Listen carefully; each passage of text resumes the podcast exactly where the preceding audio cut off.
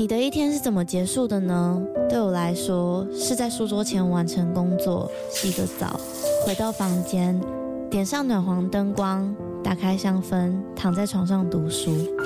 这时候有个可以稳定支撑身体的床垫真的很重要。德国 Emma Hybrid 独立筒床垫陪伴了我好几个夜晚，习惯侧睡的我起床也不再感觉到腰酸背痛。而且还有一点很重要的是，在换了床垫之后，我们家的狗狗半夜在旁边动来动去，我也都没有被吵醒过。德国 Emma 是欧洲销量第一、获得超过七十五项国际奖项的床垫品牌。现在他们在官网有母亲节的优惠，还可以使用我的折扣码 Lily 八八八再打九折。那如果你买了不喜欢怎么办？放心，他们有提供十年保固、一百天的免费试睡服务。大家好好睡吧，晚安。Hello，大家，我是 Lily。如果你是在他说犯罪一更新就听了的话，希望你有一个很美好的礼拜一。那如果没有的话，无论今天是礼拜几，是什么日子，也希望你有一个美好的一天。那在这一集开始之前，想要跟大家前情提要一下，你现在收听的这一集是订阅试听特辑。这一集是我在五月六号举办的专场《Somewhere Far Away with Love Always》的高雄场上半场的部分内容。顾名思义，部分内容就代表你今天只会听到一半。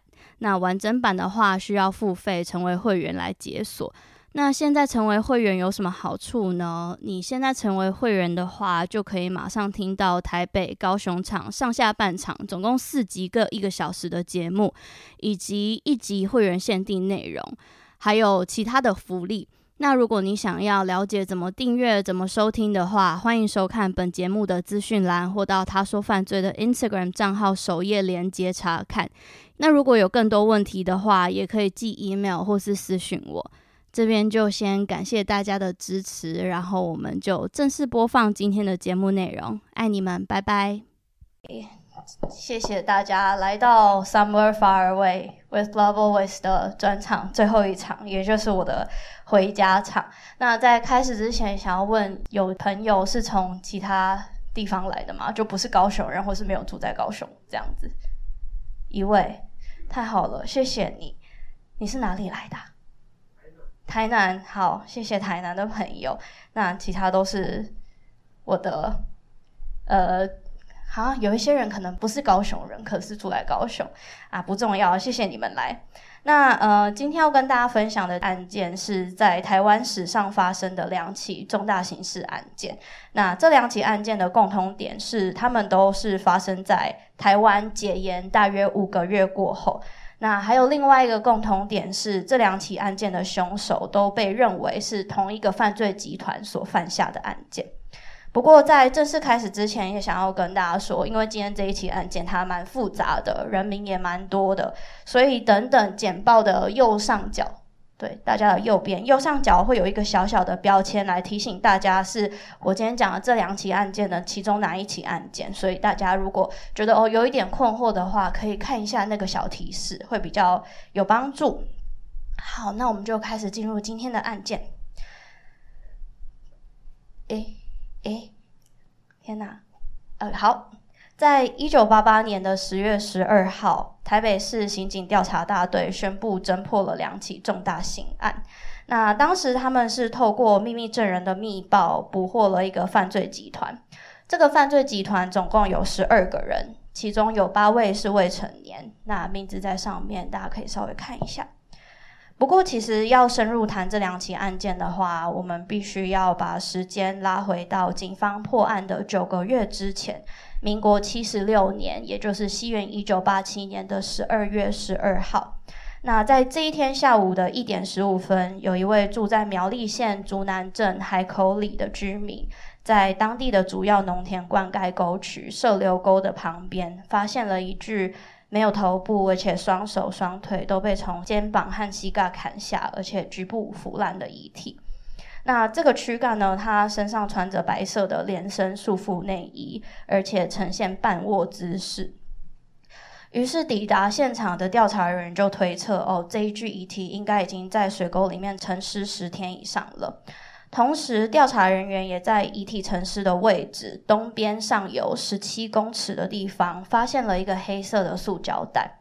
那这个黑色塑胶袋里面装有一双黑色皮鞋、一把杀猪刀、一把长方形小刀，还有一个兽医用的注射针筒，以及一件男性的白色内裤。那最后这一具遗体在透过家属指认之后，确认了身份是在同一年十一月二十四号失踪的柯洪玉兰。那柯洪玉兰她在失踪的时候年纪是四十四岁，当时她在国泰人寿当保险业务员，她也是竹南分公司跟营业处的处长。那除此之外，她其实还有另外一个身份，她偏斜杠。他的私底下是呃非法赌博大家乐的主头，所以据说他当时失踪的时候身上现金大概有十多万块。那当然，这整起案件发生过后，遗体被找到过后，警方就马上展开调查了嘛。当时透过家属的指认，确认了遗体是属于柯洪玉兰的。那至于塑胶袋里面的证物呢，他们都因为受到泥水污染，所以没有办法辨识。不过，柯洪玉兰的遗体是没有被性侵的迹象。那透过肺部的状况可以判断她是窒息死亡。除此之外，她的颈部有一个一点二五公分的绳索勒痕，还有一个拇指掐压的出血痕迹。不过，不能确定的是，她是生前先遭受到绳索勒毙，还是先用手部勒毙，或是相反过来。但是确实毋庸置疑的是，遗体身上确实有明显的绳索勒痕跟手部勒痕，这两个是都有的。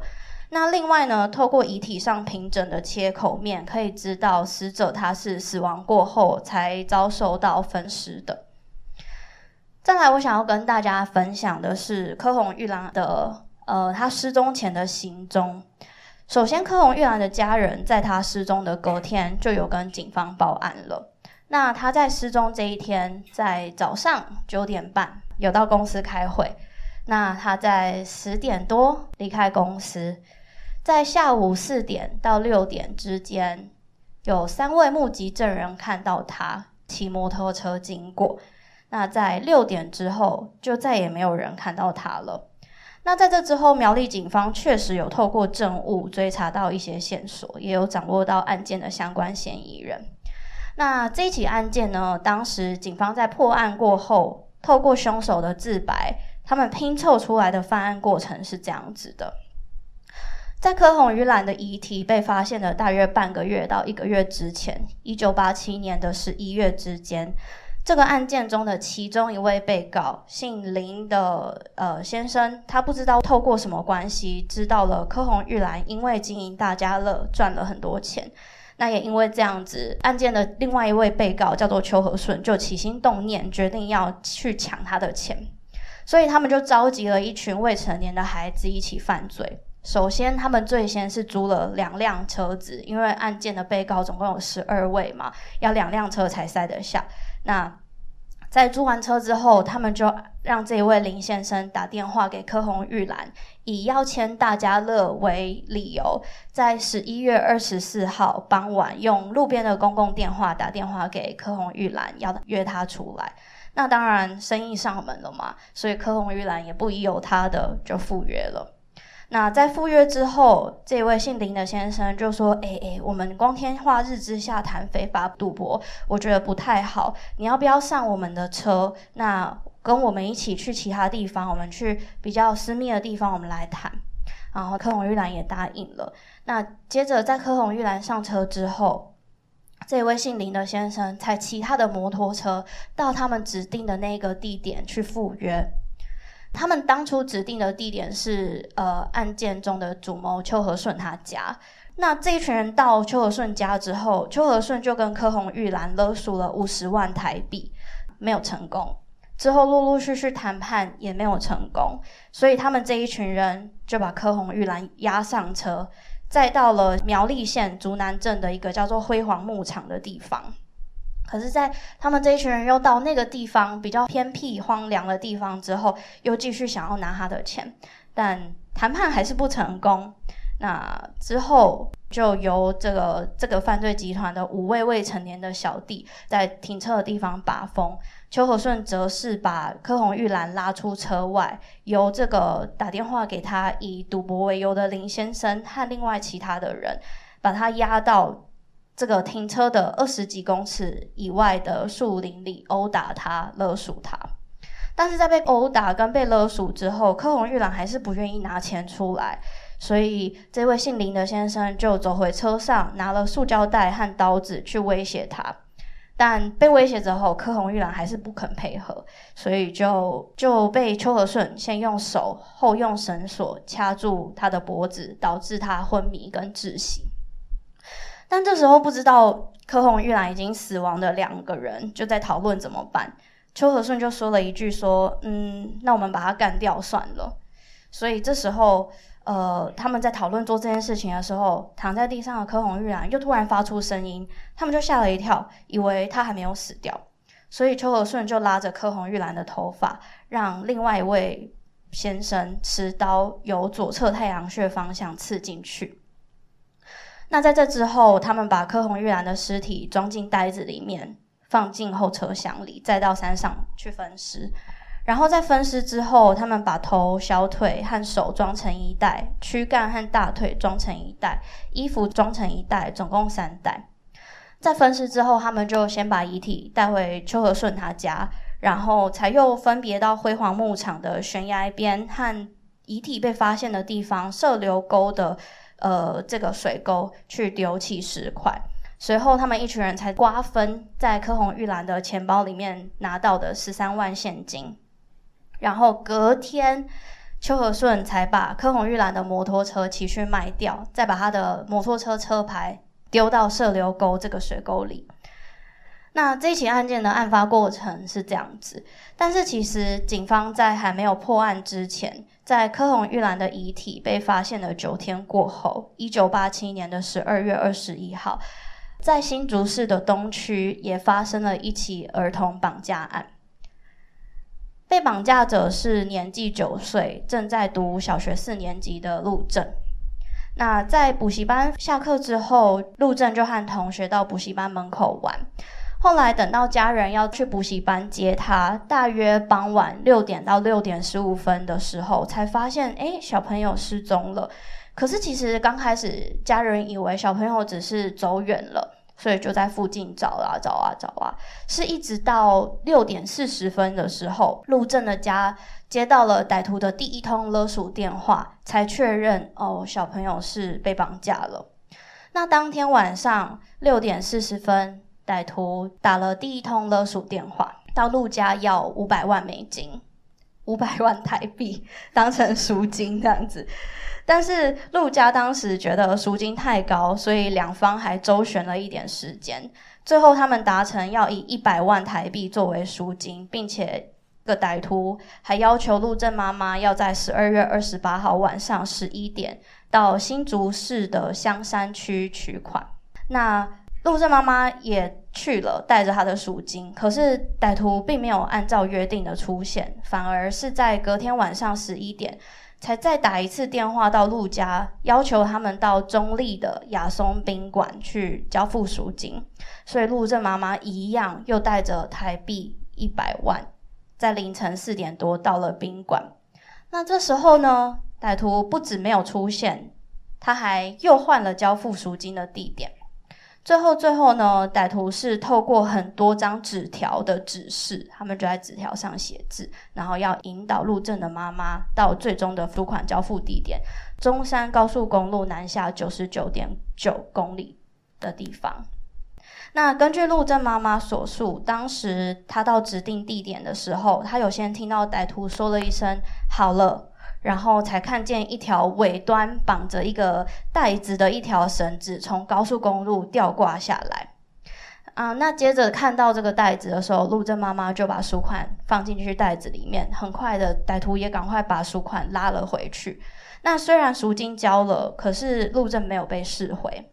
其实当时警方确实是有跟监嫌犯的，但是还是让他丢了。那在交付赎金的隔几天，陆正没有回来嘛？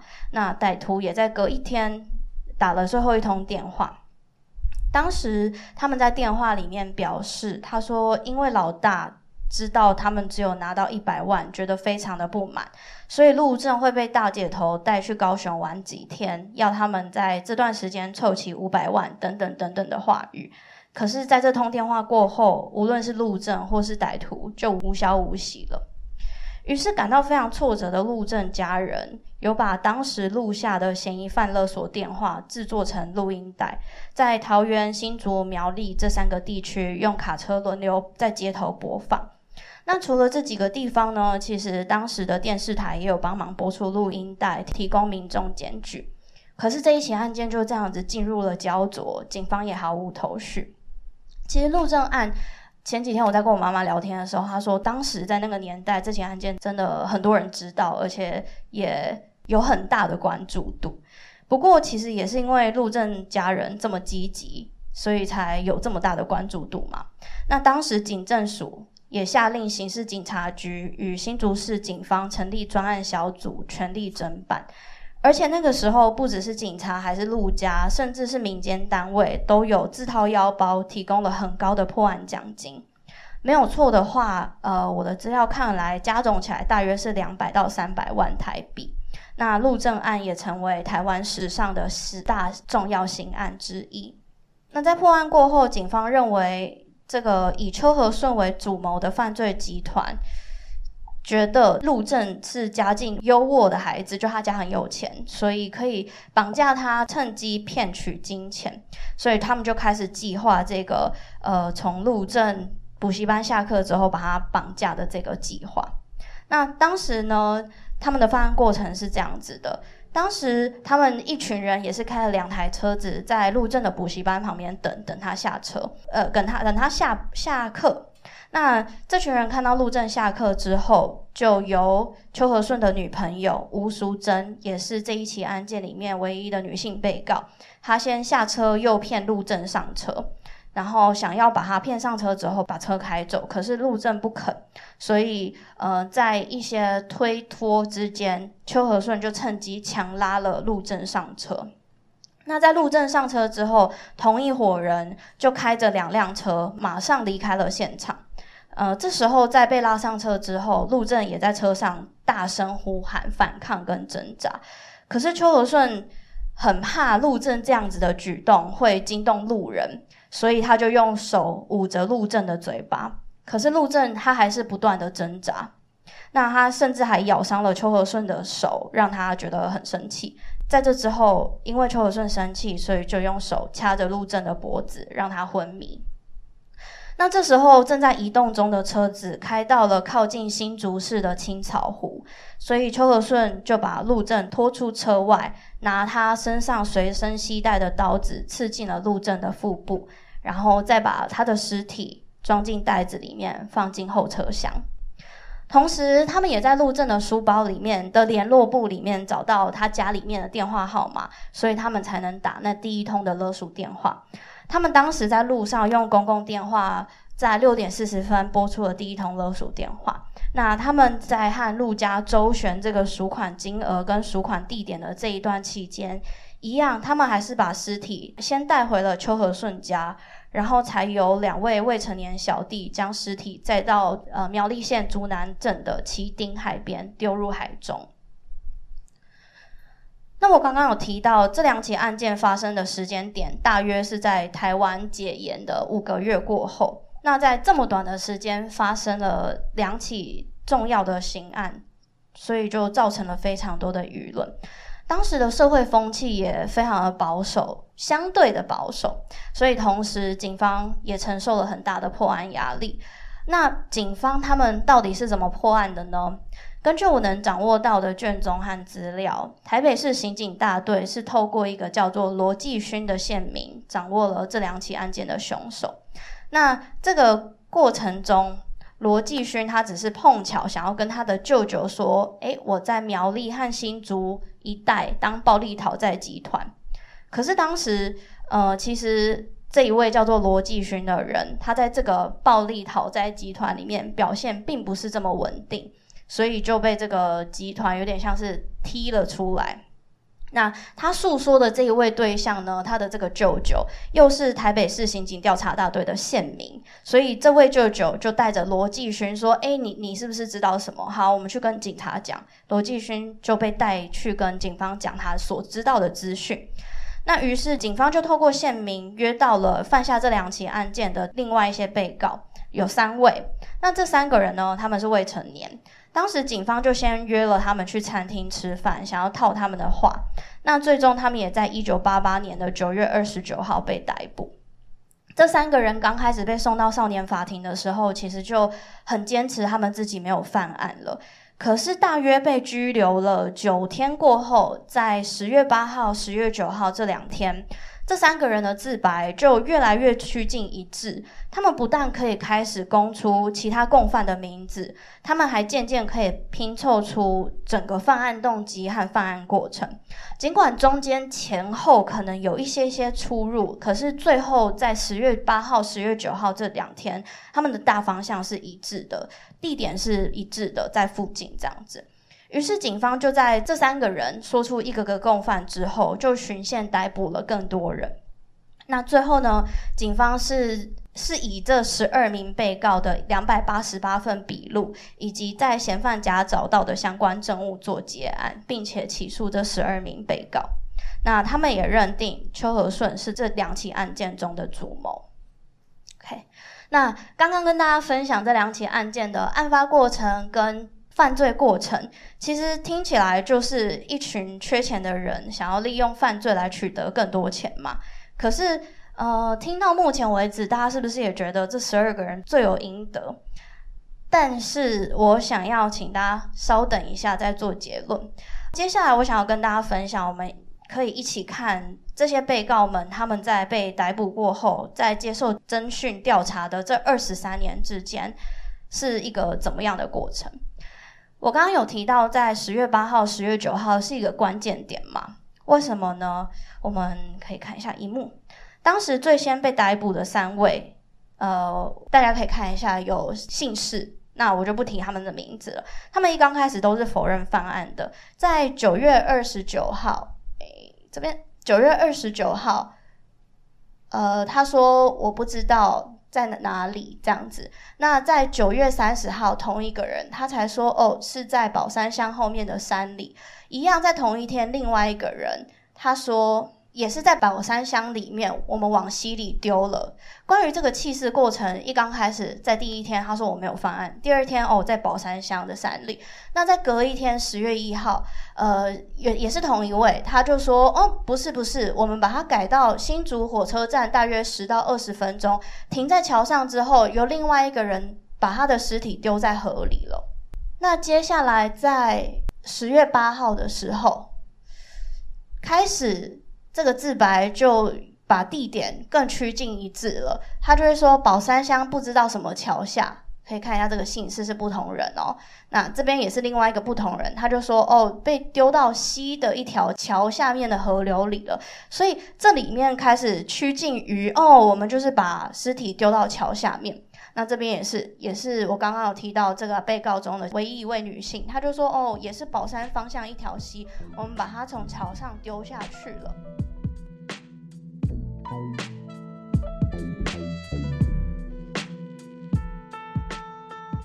以上就是今天订阅试听特辑的节目内容。那完整版的话，每个月最低付费一百块台币就可以听到了。